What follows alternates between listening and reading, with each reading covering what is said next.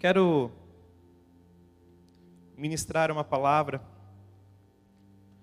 simples, mas que para nós é importante. Eu quero falar um pouco sobre o rei Ezequias e quais lições nós podemos tirar com a vida desse rei. Uma coisa que me chamou a atenção quando eu estava lendo essa passagem, e eu quero que você abra lá em 2 Reis, capítulo 18, versículo 6. 2 Reis, capítulo 18, versículo 6.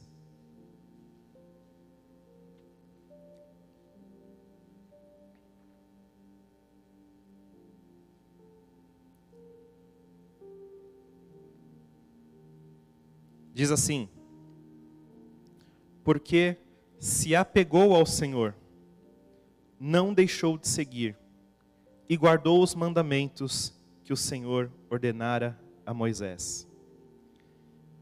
Esse versículo ele me chamou a atenção, porque fala que Ezequias ele confiou no Senhor e se apegou a ele. E quando eu li a palavra apegou, eu logo associei os filhos que são apegados aos pais, os filhos que são apegados às mães, que não importa o que aconteça, ele quer o pai, ele quer a mãe sempre por perto. Ele sempre se sente seguro, ele sempre se sente guardado, ele sempre se sente protegido, porque ele está com a pessoa que mais traz segurança, que mais traz conforto. Quando ele está perto do pai, ele tem prazer. Quando ele está perto da mãe, ele tem prazer. E não existe lugar melhor. E Ezequias pegou esse lugar, porque ele se apegou ao Senhor. E o que me chama a atenção aqui é que quando nós estamos apegados a Deus, quando nós estamos apaixonados por Ele, quando nós queremos viver tudo o que Ele tem para nós, nós não vivemos de qualquer jeito. Nós queremos exatamente tudo o que Ele tem para nós. Aquele sentimento, eu não posso perder nada da parte de Deus. Eu não posso perder um dia na Sua presença. Eu não posso perder um momento na Sua casa. Eu não posso perder um momento de intimidade. Eu não posso negligenciar isso. Eu quero estar na presença de Deus todos os dias. E eu não sei você, mas geralmente o começo de todo mundo quando se converte, é amar a casa de Deus, é desejar as coisas do Senhor, é não ter tempo feio para viver para Ele, é você falar: Senhor, eis-me aqui, eis-me aqui. Esses dias eu brinquei com uma pessoa e eu falei: É, Jesus, lembra aquele dia que eu falei lá: Ah, Senhor, eis-me aqui, conta comigo. E você falou: Conto. Aí bate aquele frio e você fala: Ai meu Deus, por que, que eu falei isso? Já tiveram essa sensação? de Deus te dar algo e você fala: Uau, quem diria que o Senhor ia fazer isso comigo? Então, no nosso começo de caminhada com Deus, nós somos apegados a Ele. Nós temos orgulho de falar que pertencemos a Cristo. Nós temos orgulho de carregar a nossa Bíblia debaixo do braço. Nós temos orgulho de gastar o nosso tempo dentro da nossa casa na presença de Deus. Mas o tempo ele vai passando e o dia a dia vai passando também, a sua rotina, as suas responsabilidades, elas vão tomando conta da sua vida. E se você não toma muito cuidado, esse apego, essa paixão, esse amor, entenda, nós não estamos mais em uma fase de, de paixonite. Nós precisamos ter uma paixão, um amor maduro. Mas esse amor maduro, ele não pode ser sufocado pelo nosso eu, esse amor maduro, ele não pode ser sufocado pelo nosso dia a dia, esse amor maduro, ele não pode ser um amor de qualquer jeito. Ah, ele sabe que eu amo, então tá bom assim. Eu não preciso falar que eu amo, ele sabe. Eu não preciso orar, ele sabe. Ele sabe mesmo. Mas quando você é apaixonado por ele, você quer, quer ter intimidade. Não basta você falar, você quer ouvir. Não basta você cumprir o seu protocolo espiritual, seu protocolo de crente, de pisar na igreja, você sempre quer mais. Você sempre está atento. Você sempre está disposto a estar na presença dEle. E nós precisamos tomar cuidado porque quando a rotina ela começa a sufocar o que é santo, nós começamos a deixar de desejar os sonhos de Deus para as nossas vidas. E quando eu falo sonhos de Deus, eu não estou falando só o seu chamado, não estou falando do seu ministério. Na verdade, isso é a última coisa que eu quero falar. Mas eu estou falando da sua vida com Ele, da sua caminhada de prosseguir em conhecer o Senhor todos os dias. Porque não importa se você tem 15, 20, 30, 50 anos de Evangelho, você sempre vai precisar conhecer o Senhor. E eu me pego muitas vezes falando, Senhor, não me deixa me acomodar com isso. Porque às vezes eu estou cansado. Às vezes eu preciso só colocar minha cabeça no travesseiro e descansar como todo mundo. Às vezes eu tenho um monte de coisa para resolver e daí não dá tempo. E às vezes eu me pego e que eu falo assim, eu não falei com Deus hoje. Entende? Não é um ritual você ter a preparação, você entrar no seu quarto, você colocar o véu branco, você se dobrar no seu quarto, você abrir a sua Bíblia. Não, é você conversar com o Senhor. Você pode ter o seu momento de intimidade separado, um momento à parte, um momento só você e Ele. Mas se você não consegue ter isso no seu dia a dia, não fique colocando uma barreira de como você tem que adorar e como você tem que buscar a Deus. Busque onde você estiver na sua casa, na rua, vá falando com Ele, mas não deixe a sua intimidade com Ele ser sufocado pelo tempo. E para te situar um pouco, o que me chama a atenção é que Ezequias manda abrir as portas do templo. E é óbvio que se manda abrir as portas do templo, é sinal que estava fechado, mas esse lugar nunca podia ter suas portas fechadas. Quando nós falamos do templo, que o povo ia adorar, que o povo ia oferecer sacrifícios, ele não se fechava. O sacrifício era contínuo. O altar devia estar queimando todos os dias. O sacrifício deveria ser colocado, não tinha manhã, não tinha tarde e noite. Era um lugar de adoração. E a Bíblia mostra que em algum momento as portas desse lugar foram fechadas. E o que me chama a atenção disso é que as portas foram fechadas e o povo não sentiu falta. As portas foram fechadas e ninguém se incomodou durante um período que elas não podiam mais oferecer sacrifícios. Não é igual hoje, que nós podemos entrar na casa de Deus, adorar, nós não precisamos sacrificar nenhum animal. Mas pensa que quando nós falamos do povo judeu, nós estamos falando de um ato que era importante, cerimonial. Que para eles serem perdoados dos pecados deles, não adiantava eles orarem dentro da casa deles. Não adiantava eles ir conversando com Deus na, na rua como nós podemos hoje. Eles precisavam ir até aquele lugar, reconhecer as suas falhas, reconhecer os seus pecados, para serem perdoados. Eles tinham que ir até aquele lugar para oferecer sacrifícios de louvor ao Senhor. Mas o que me chama a atenção é que uma nação inteira não percebeu que as portas da casa de Deus estavam fechadas. Israel, ele viveu um momento de ascensão espiritual nos tempos de Davi e que continuou nos tempos de Salomão, mas que com a morte de Salomão começou a decadência desse reino. Eu falo decadência moral e espiritual. Decadência política, eu falo de um tempo onde começa a corrupção dentro da casa de Deus, onde se começa a corrupção nos governos, onde se começa a corrupção no meio do povo. E eram tempos difíceis. Quando você lê Reis e Crônicas, você vai ver que a situação do povo em alguns momentos era muito delicada. E trazendo para os nossos dias, nós vivemos tempos delicados na política, nós vivemos tempos delicados na casa de Deus, nós vivemos tempos delicados em nossa própria vida. E se a porta da casa de Deus estiver fechada, e se o lugar do seu refúgio estiver trancado, e você não estiver sentindo falta disso, você está com um problema sério. Eu estou com um problema sério. Se estiver tudo bem, para alguns o fundo do poço, se estiver tudo bem, para alguns a frieza espiritual, você precisa rever os seus conceitos hoje.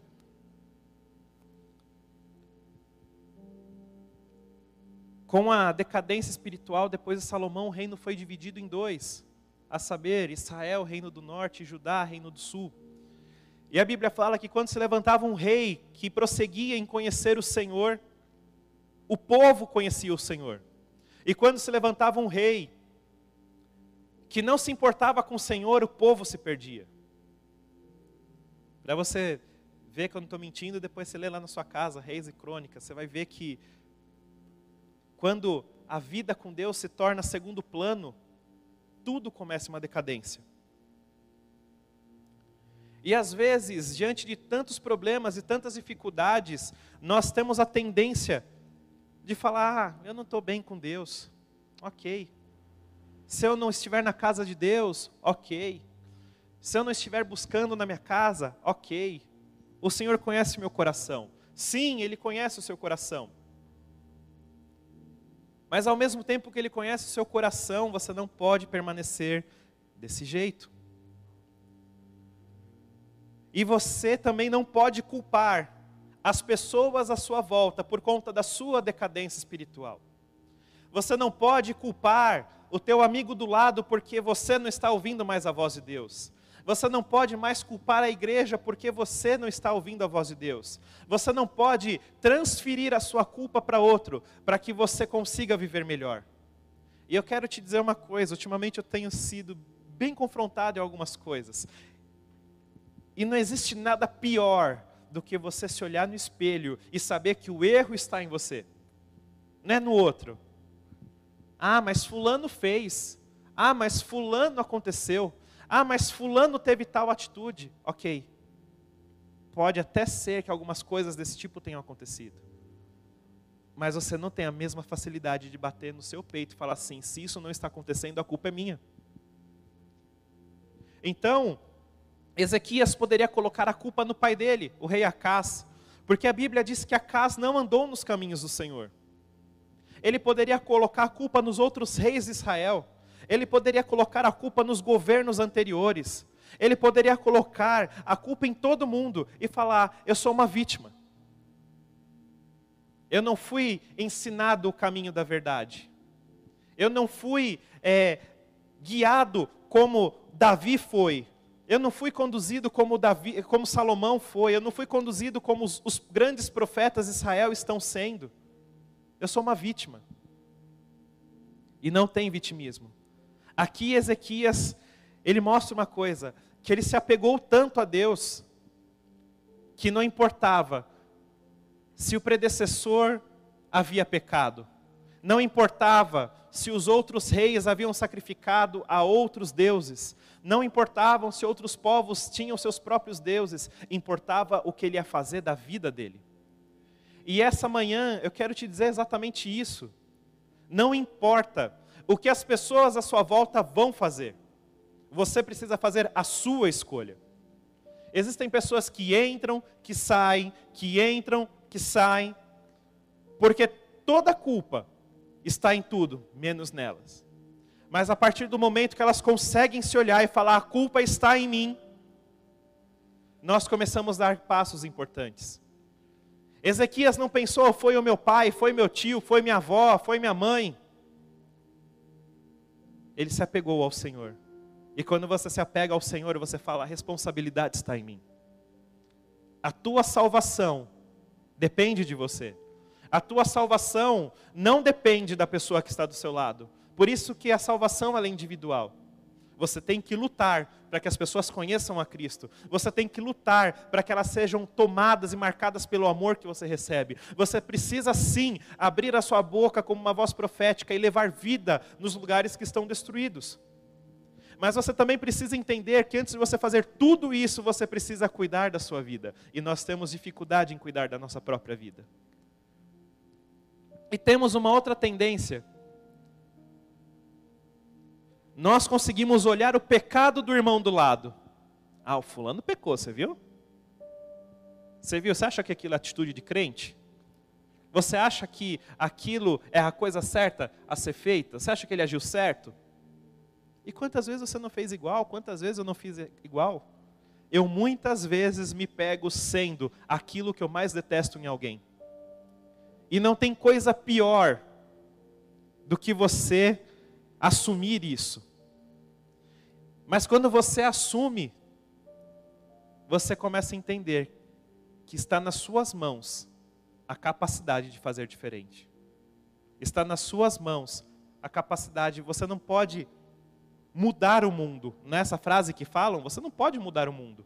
Mas se você apenas fizer a sua parte, muitas coisas boas irão acontecer. Concordam com isso? Na sua vida com Deus é a mesma coisa.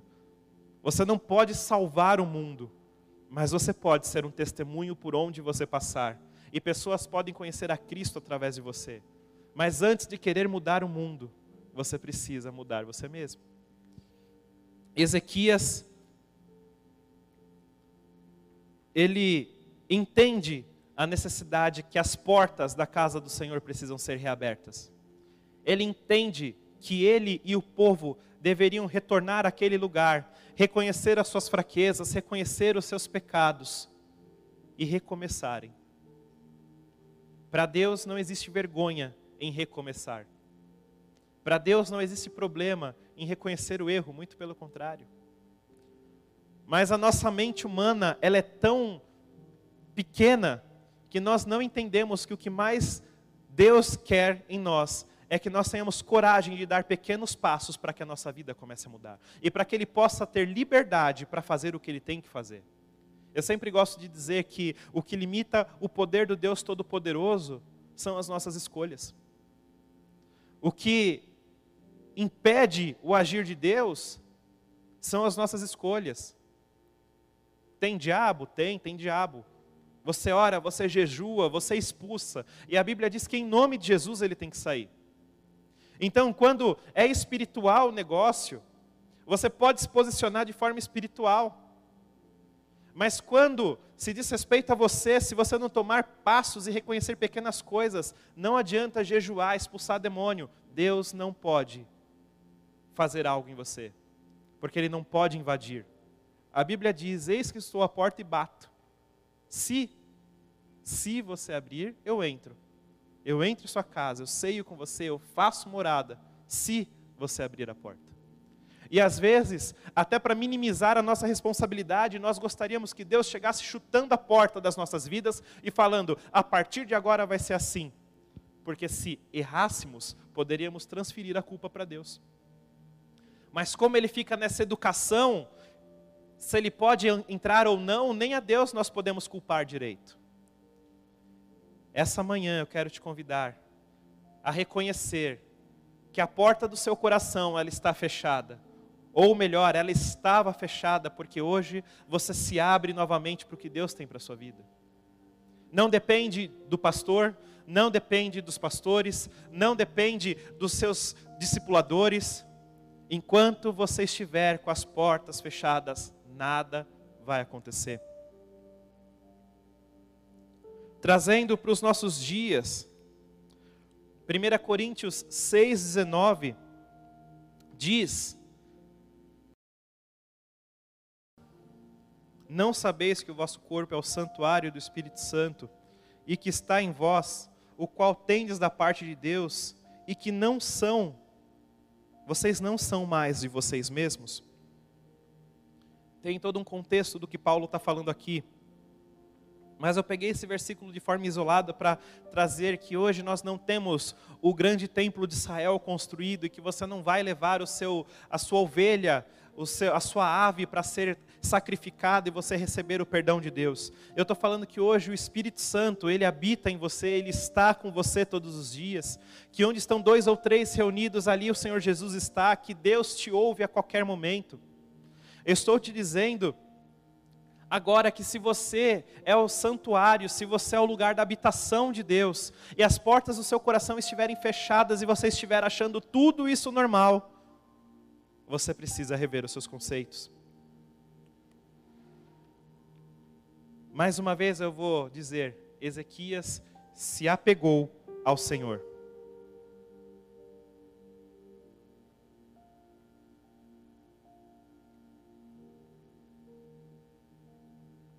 E daí vem alguns processos importantes.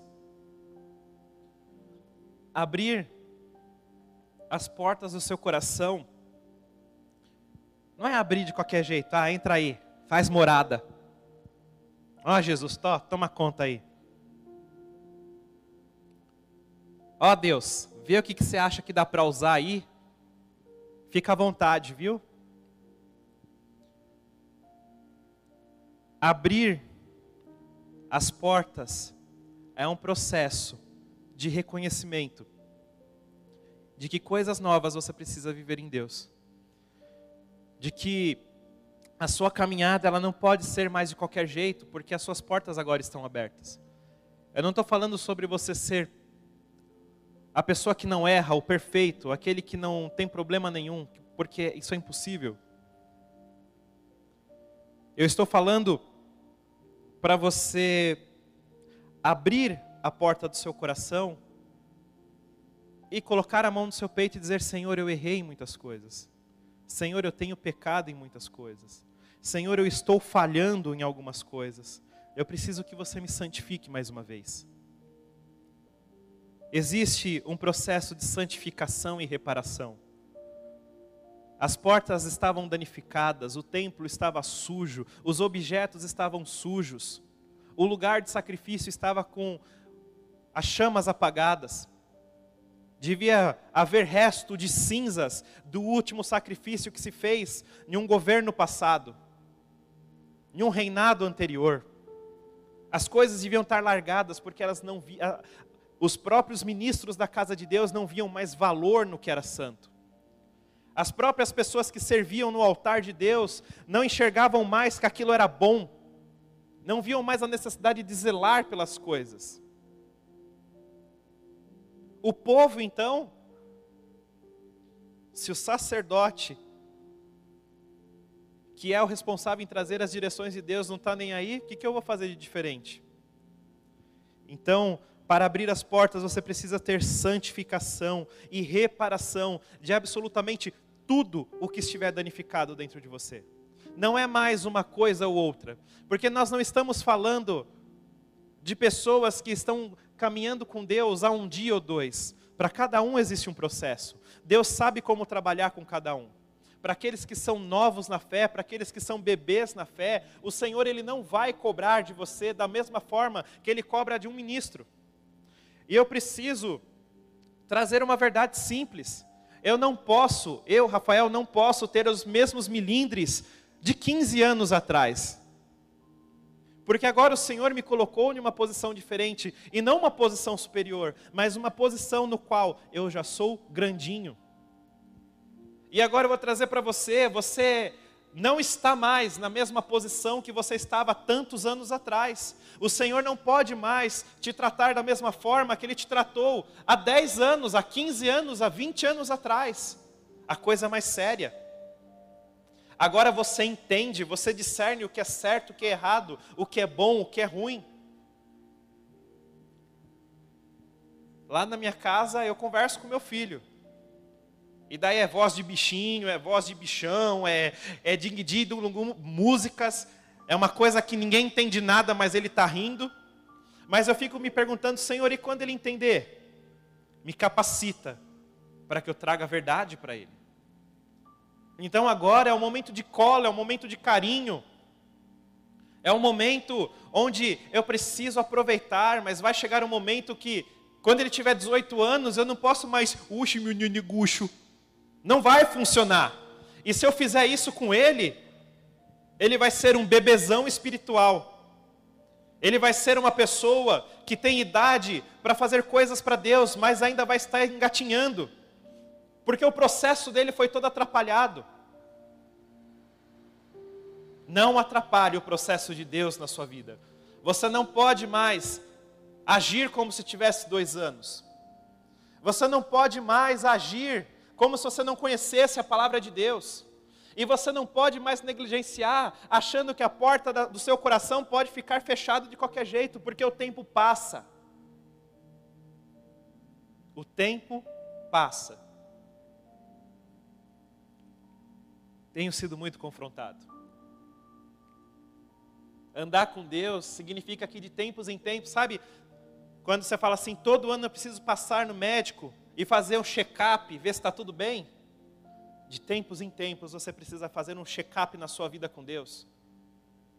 E você sempre vai encontrar. Já ouviu também alguém falando assim: Nossa, eu nunca vou no médico. Quando eu vou por uma coisinha, encontro cinco. Né? E é isso. Você vai mexer em uma coisinha e que você vai falar assim: Nossa, isso daqui não dói mais, Deus. Que bom. Mas você vai olhar outras coisinhas que você fala: Nossa, aqui estava no quartinho da bagunça. Isso daqui ainda dói, eu achei que estava tudo bem. Isso daqui já era para eu ter visto antes, mas eu não vi. Não dá mais. Não importa qual é a sua posição. Não importa se você está em cima do altar com o microfone pregando, não importa se você está sentado e você hoje só está sentado na cadeira porque você não exerce nenhuma função para Deus, não importa. Não importa. O que importa é que você precisa entender que existe sim um caminho para a presença de Deus. E não existe um caminho para a presença de Deus com atalhos. Não existe um caminho para a presença de Deus com desculpas. Enquanto você der desculpa para você mesmo, você vai continuar parado, você vai continuar travado. Então não olhe para o outro, olhe para você. Portas abertas de santificação. E não podemos hoje dizer que somos apegados ao Senhor sem antes deixar o Espírito Santo trabalhar em nós. No meu começo de conversão, quando era tudo lindo, eu era apegado ao Senhor, sujo, mulambento, de qualquer jeito, porque existia um processo. Eu não sabia direito o que eu estava fazendo na igreja, mas eu queria viver aquilo. E nesse momento você se apegado, Deus não vai falar, oh, sai daqui, ô sujinho. Não vai balançar a perninha para você, falando, não, não, vai para lá. Quando você começa com Deus, você precisa começar como você está, e Ele, por conta do seu coração aberto, Ele vai trabalhando, Ele vai mudando, Ele vai limpando. Mas hoje em dia, não tem como dizer que eu sou apegado a Deus, se o Espírito Santo não tiver com a chave do lugar que Ele mora.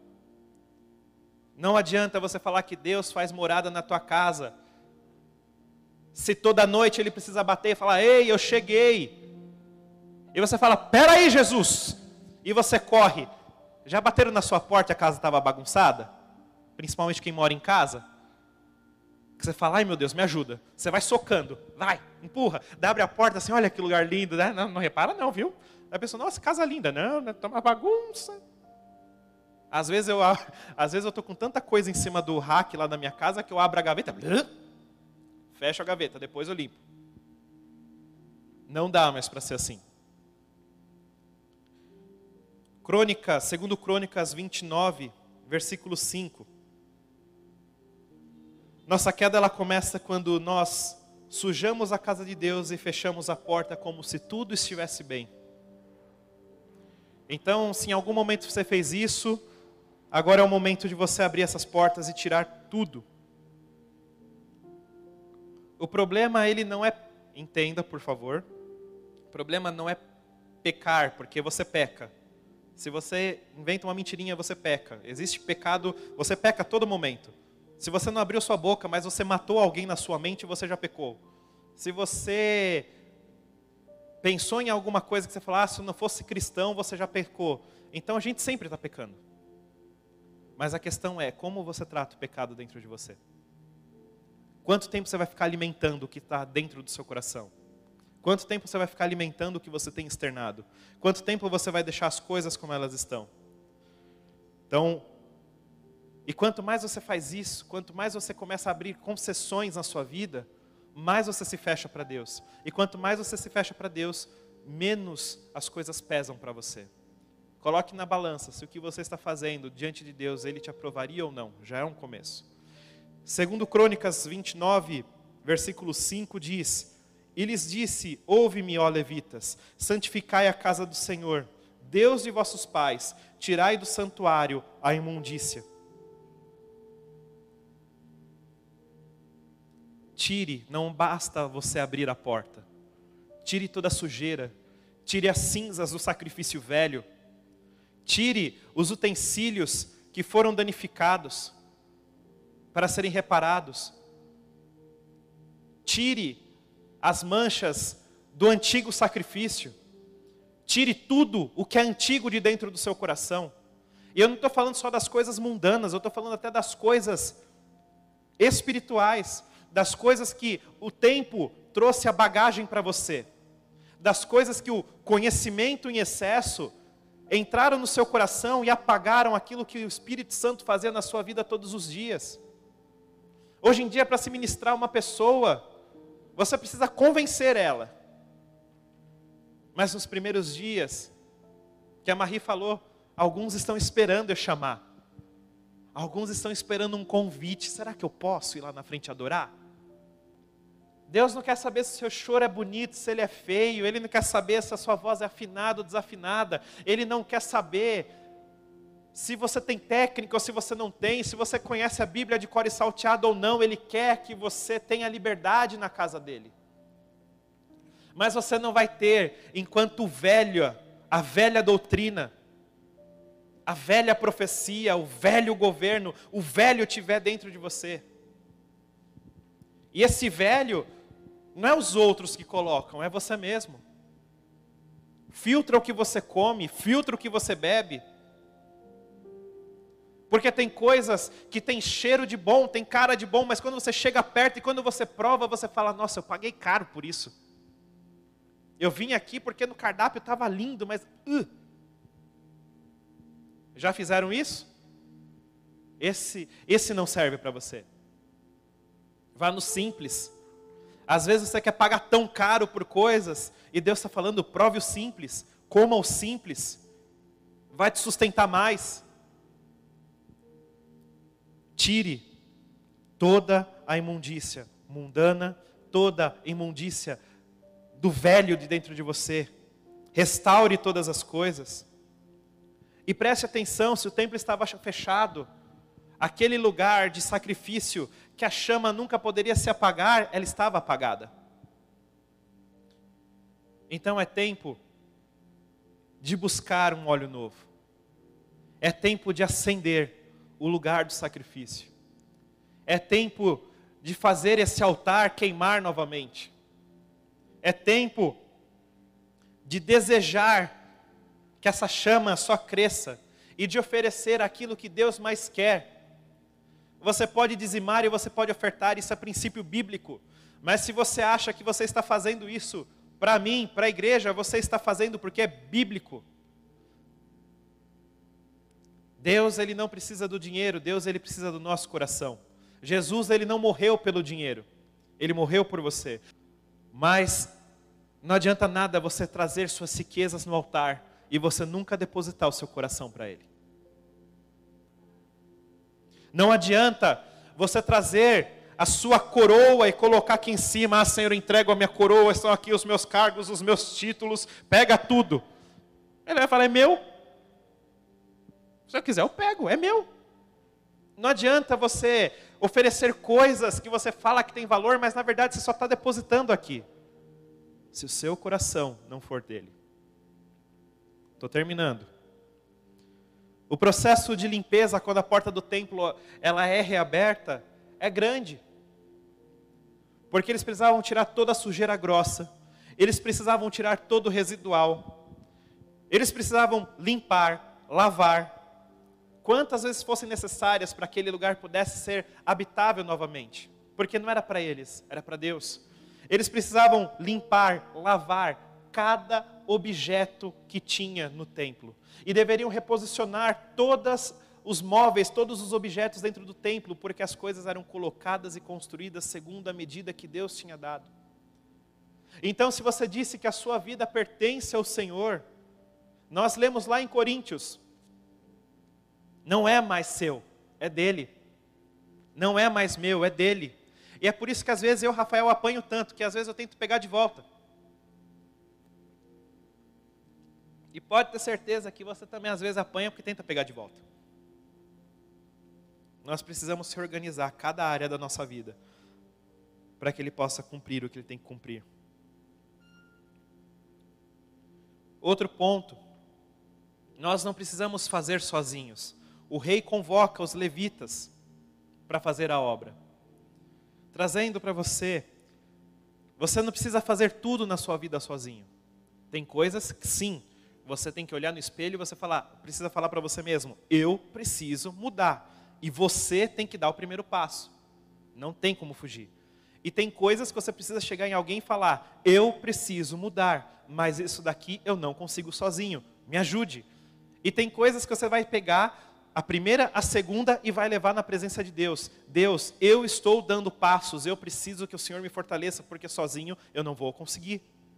Nada para Deus é feito sozinho, é sempre no conjunto. Então, para de fugir de Deus, para de fugir das pessoas que estão perguntando: e aí, está tudo bem? E aí, eu estou vendo que você está diferente. E aí, o que está pegando com você? Ah, nada. Não está pegando nada, não. Fala, tá, tá pegando sim.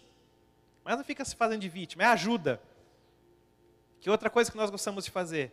Ou nós gostamos de pegar, ah, estou sofrendo muito, resolve a minha vida, cuida da minha vida, batalha as minhas batalhas, me pega no colo. É diferente. Não, tá difícil, me ajuda. Mude. É tirar o velho. E para terminar, depois que Ezequias abriu as portas do templo, que ele reorganizou a casa de Deus, que ele tirou o velho, que ele tirou toda a sujeira, ele faz uma coisa: ele restabelece o culto a Deus.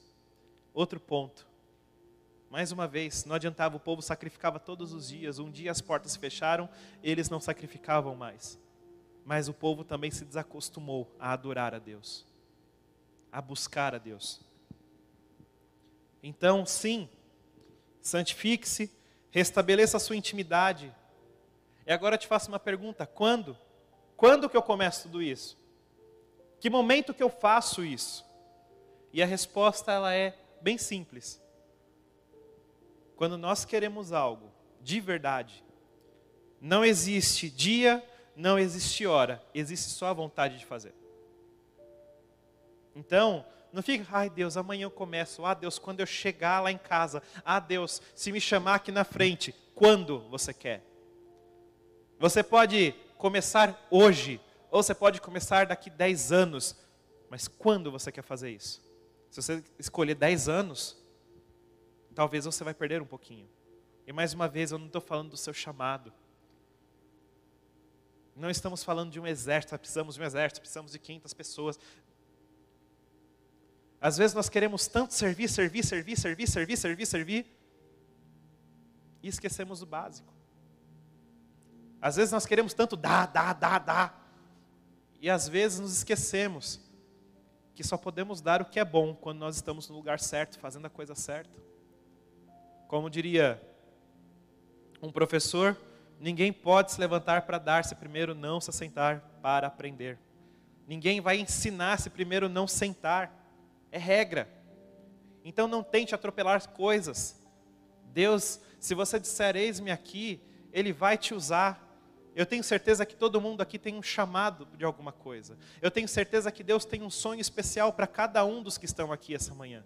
Mas sonhe, busque, mas não busque mais do que buscar o coração dele.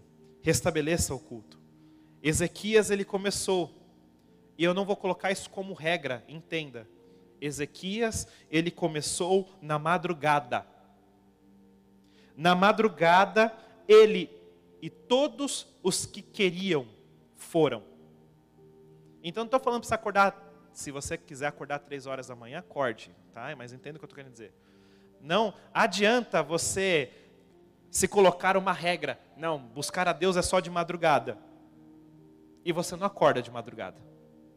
Ah, buscar a Deus vai ser toda manhã. A sua manhã começa meio-dia. Ah, vou buscar de tarde. De tarde você está cansado. Ah, vou buscar de noite. De noite você dorme sentado. Não, comece, comece. Não crie uma regra. Comece. Quando? Quando você vai fazer? Ore e ofereça o seu sacrifício ao Senhor. Então, agora sim eu termino. Essa manhã eu quero te convidar para que você reabra, caso estivessem fechadas, as portas do seu coração. Eu quero te convidar a reabrir as portas do seu coração. E eu quero te convidar a tirar tudo que é antigo, a restaurar todas as coisas, a reparar o que estava danificado, a corrigir o que estava bagunçado. Eu quero te convidar a não ter medo de tirar tudo o que é sujo para fora e de restabelecer a sua intimidade. Porque não existe, Deus ele não habita na sujeira. Então restabeleça a sua intimidade. Aí no seu lugar, confesse ao Senhor que você pecou e limpe o seu coração e, e volte a adorar.